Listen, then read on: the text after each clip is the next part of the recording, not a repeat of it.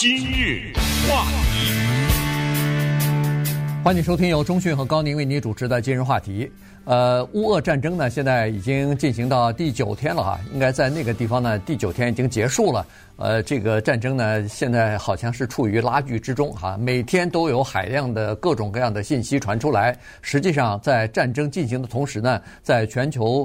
呃的这个互联网上，在全球的社群网站上呢，其实也进行着一场信息战啊。所以今天我们把这个情况跟大家稍微的讲一下，乌克兰方面采取了哪些办法，有哪些故事。呃，那么在这个呃信息的过程流通的过程当中，呃，如何来影响人们对整个局势的判断也好，或者说是对这个整个呃。战争的这个呃，比如说乌克兰是用什么方法来争取国际的同情或者是支持的？嗯，信息战，大家一听这三个字，马上脑子里出现的是一个现代人的做法，其实错了。信息战从有战那一天开始就有信息战，人类的古代的历史上充满了趣味的信息战。所谓的信息战，就是我要传递一个信息，这个信息呢，多数的情况下是假的，然后为了达到某些目的，比如说我们说中国古代的帝王，常常有报道说他出生的时候天上什么彩光满天什么，对不对？呃，什么一条龙从天哪儿来的呀？这不是故事吗？谁编的故事？那当然是皇帝家的人编或者他身边的人编的呀。你相信吗？一个皇帝出生的天上彩光满天，霞光满天，然后就说大家看到什么一条龙，是吧？对，对不对？哎，这不就是信息战吗？当然是了。你再说别的，你说赤壁之战，曹操号称百万大军，我们怎么知道百万大军呢？曹操自己说的呀，对不对？他那个消息漫天的传播，实际上他当然没有百万啊，但是先把你吓住。再往前一点，你说秦始皇那个时候，那个时候陈胜吴广要推翻秦朝，那不都有什么鱼腹藏书、篝火明壶之类的吗？对，对不对？这不都是古代人想尽了一切办法，要在信息上获得胜利。也就是说，取得它的合法性。当然，我说霞光满天的时候，你就认为哦，它是合法性。为什么？它是天子，他是老天的孩子。要不然，我家的孩子出生的时候怎么没有霞光满天啊？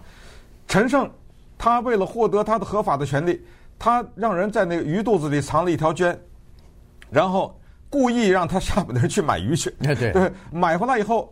把鱼肚子打开，一看里面有一个红圈，上面写着 “陈胜王”，哇，此乃天意呀，对不对？要不然这个鱼肚子里哪来的这个呀？啊，他的哥们儿吴广也跑到那个墓地里面点了火，在竹笼子里，好像在墓地的林火一样，然后就学狐狸叫。很多人可能都没听过狐狸叫，对不对？啊，就喊那个什么张楚兴啊、陈胜王啊什么之类的。他下面跟随那些人坚信不疑，时间到了，包括法国的。圣女贞德也是啊，她十三岁的时候说听到了上帝的声音，然后去见后来的查理，也是啊。后来查理跟他见了面以后，那时候记得是七世还是多少？见了面以后说：“哎呦，确实是十三岁的女孩子，她要没有听到上帝的声音，她嘴里说不出这番话来的。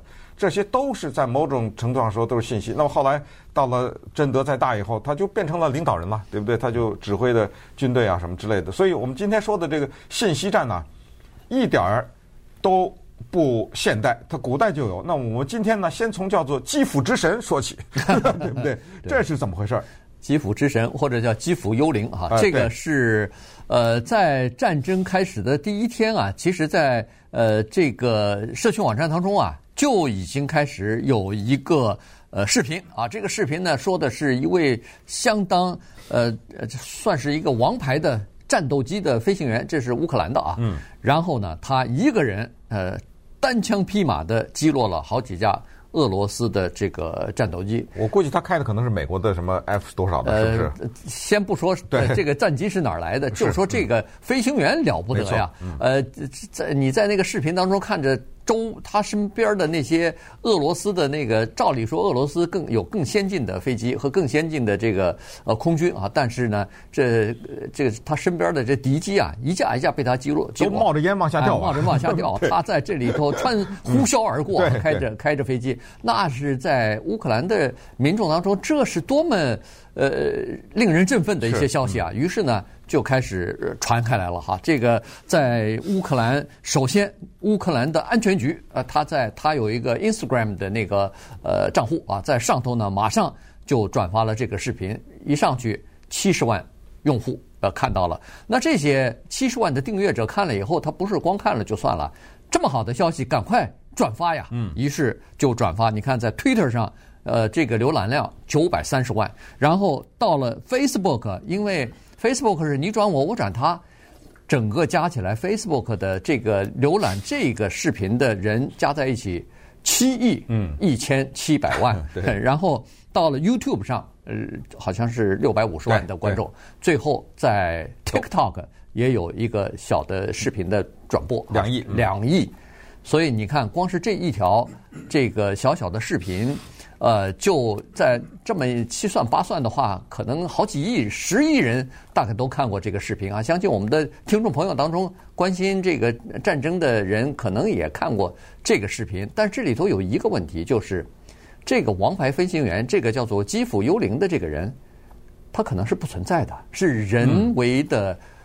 这个创造出来的这么一个虚假的虚构的人物，嗯，叫做查无此人。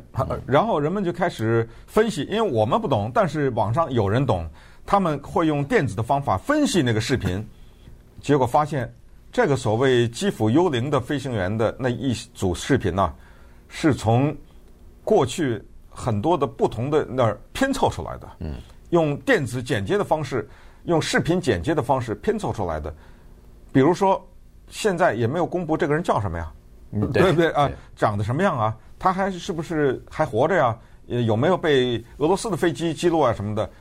最后呢，可能我们不得不承认，这个是乌克兰政府为了鼓励人民啊，为了团结人民而编造出来的一个人物。而这个呢，像我和高宁这一代人，还是要说，我们都经历过这个叫做战争宣传和思想教育。我们经历的是第二部分。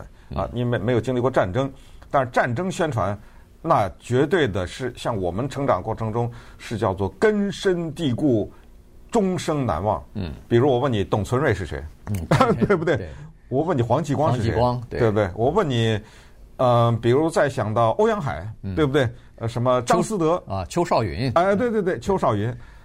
如果是经过这代人，我上述说的那些名字，你都能知道他们干了什么吗？那 对不对？顺便说一下，上述说的这些人都死了，而且都是在二十来岁的时候，都是因为他们在前线，有的是打国民党，有的是在朝鲜战场上，等等。你记得一个人叫麦先德吗？嗯，对。哦，这个你还记得是吧？当然当然。哎，这是跟台湾的两艘军舰的那一九六几年的一个海战等等哈。跟越南的吧？呃，我印象中是台湾两个军舰哈，呃，一九六几年，所以呢，呃，那那个六 六几年的时候，我们就是那个时候的台湾不，那个时候的越南和中国大陆还是嗯、呃、处在友好的关系之中吧，呃，也可以查一下哈，叫做钢铁战士麦贤德，嗯，对，头部中弹啊，他是一个特例，他活下来了啊，他没死。除了正面的宣传之外，呃，要达到政府的宣传的目的，还得有反面的宣传。周扒皮，对不对？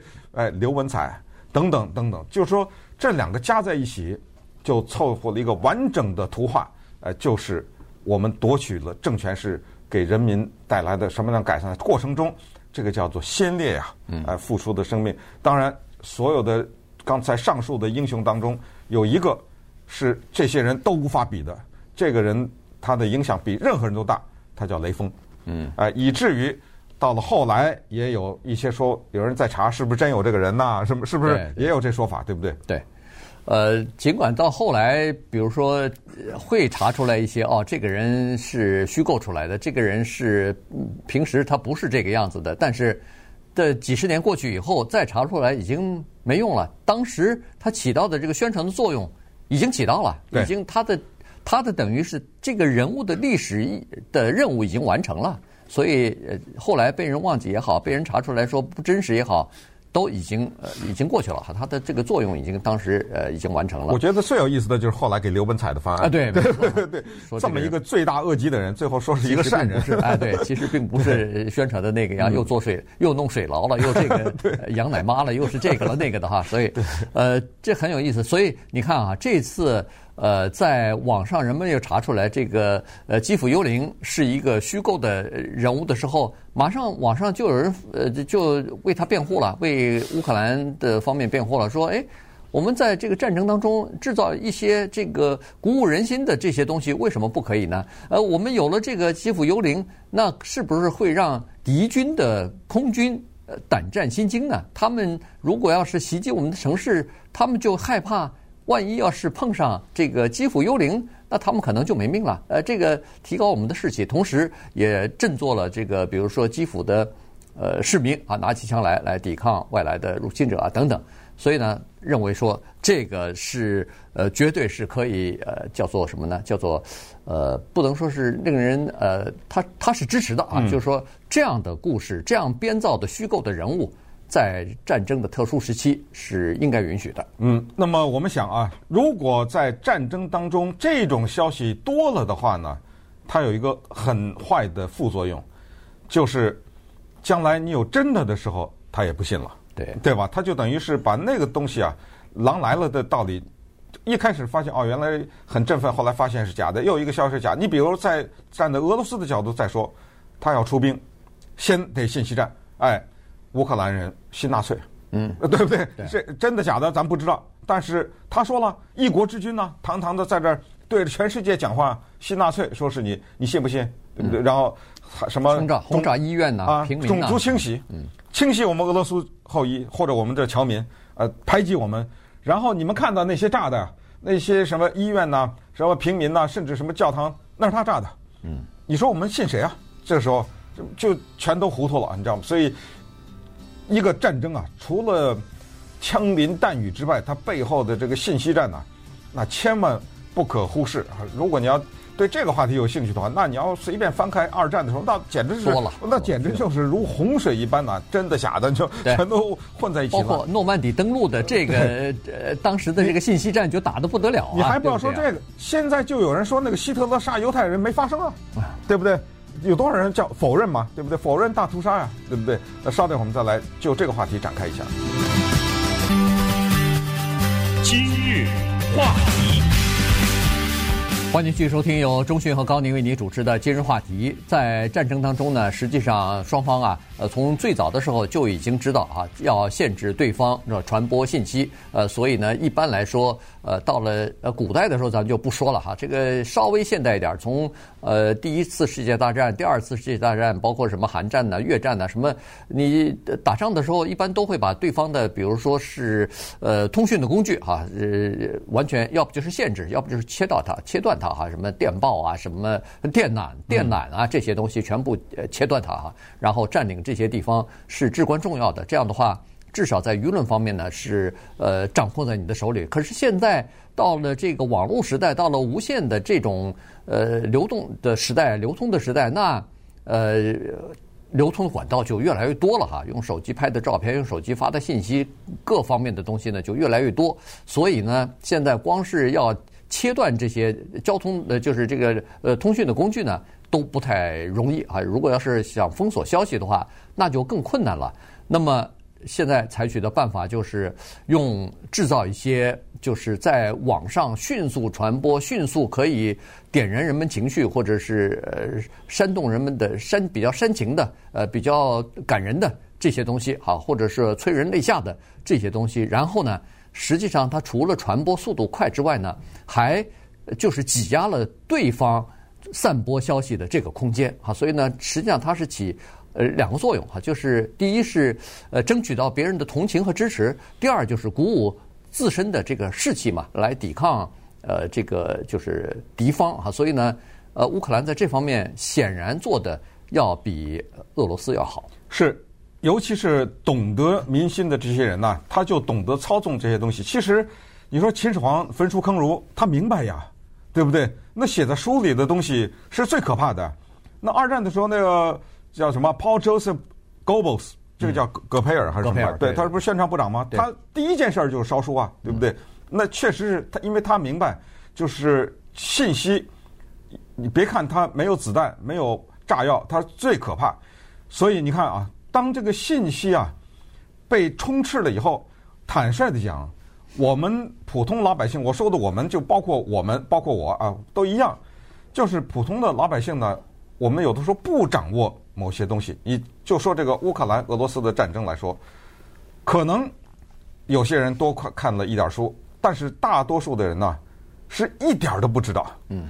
那么这个时候，有一个人突然在 YouTube 上，在什么社交平台微信上说：“我来告诉你啊，这战争啊，真正的原因是这个。”噼里啪啦的讲一套，你是一点发言权都没有啊。对，你是信他不信他？另外一个人说啊，其实你们不知道，这个背后啊有这么一个原因，他是啊那个美国怎么怎么。另外一个人说啊不不，你不知道，这是以色列搞的，你知道吗？因为那个泽兰斯基啊是犹太人啊，这是犹。另外一个人说啊，你就不知道了，呃，这个。普京之间呢，他们之间有一些那个说之前都已经说好了，他们什么这都是演戏的，对不对？你根本不知道信什么，原因是你不掌握，你我们不掌握那个资讯，我们没有去花那个时间去读俄罗斯历史，去读乌克兰历史，去读他们之间这个没有办法，我们跟不上。那么这么多的新闻传出来的时候呢？我们受到了我们想听的那个方面的影响，对不对？那么于是，比如说我喜欢普丁，那么我不管，凡是说他坏的，我都不信。比如，对不对？啊，等等。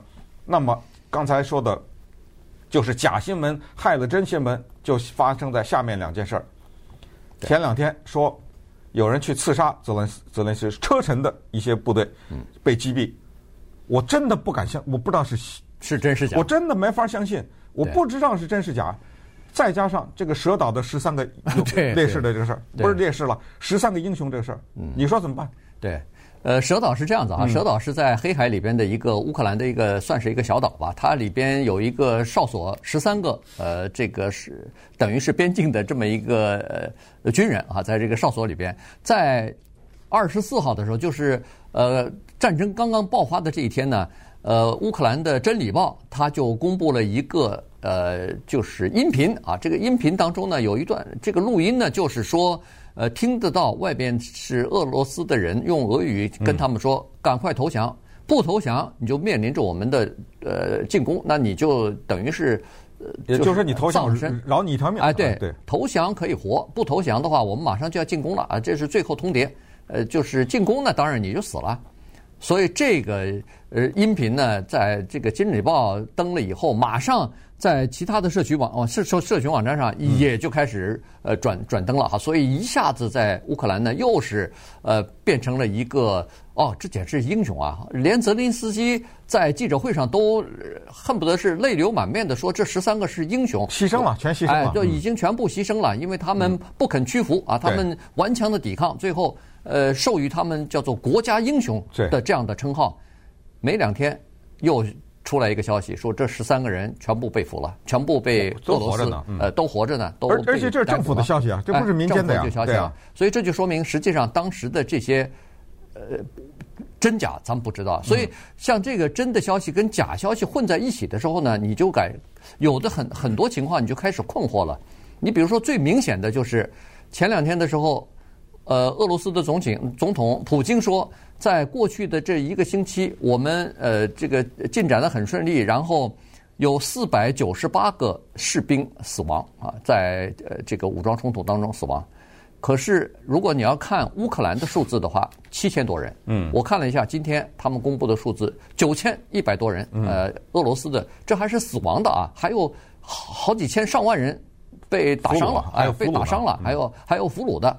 所以你看这两个数字，它不是差一点儿，呃，这是可能统计上出现的一些失误，这差了恨不得二十倍了。是，所以在这种情况之下，你都不知道，你说双方都有理由，在俄罗斯这方面一定有理由，他想降低伤亡的数字，因为传到国内这些呃当兵的这些母亲、父亲这些家人，他肯定受不了啊，这么多人伤亡，那这个代价付出太大。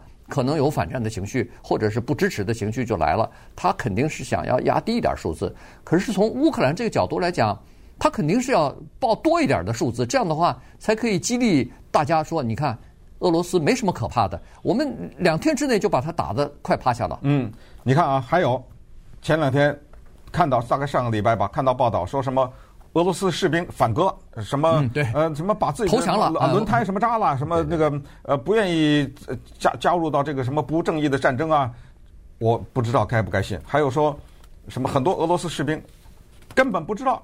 是入侵乌克兰，还以为是演习说告诉你们是军事演习，这个我觉得可信度比较低啊，因为呃军事演习，你坦克发出来的这些炮弹呢，或者机关枪扫射那些目标，你知道是假的呀，嗯，对不对？等等等等了，所以这些都不知道。还有呢，就是乌克兰驻联合国大使 Kiss、嗯、什么 Listia，对对。他在礼拜一的时候，在联合国也是呃紧急的大会上面呢，他就展示了一个手机的短讯，是他不知道从哪里拿到的。那他说是一个俄罗斯的士兵死了，他就说我不知道他怎么拿到的这个啊，对，可能是他们打死的吧，或者怎么着哈。那个手机上呢有个短讯是发给他妈妈的，那恨不得就是这个人临死以前就最后一通了，对不对？说的什么妈妈妈妈，我害怕，我现在在乌克兰，哎，他说。哎，这次的战争啊，可是真的呀！啊，这儿的真的是在打仗，我好害怕。你说信该不该相信？对，他是他驻联合国大使，拿着一个手机上面显示出来的。嗯，还有什么？有那个短信是说我们呐，到处这个滥杀无辜啊啊，什么草菅人命啊，呃，看到无辜的老百姓我们就杀呀等等。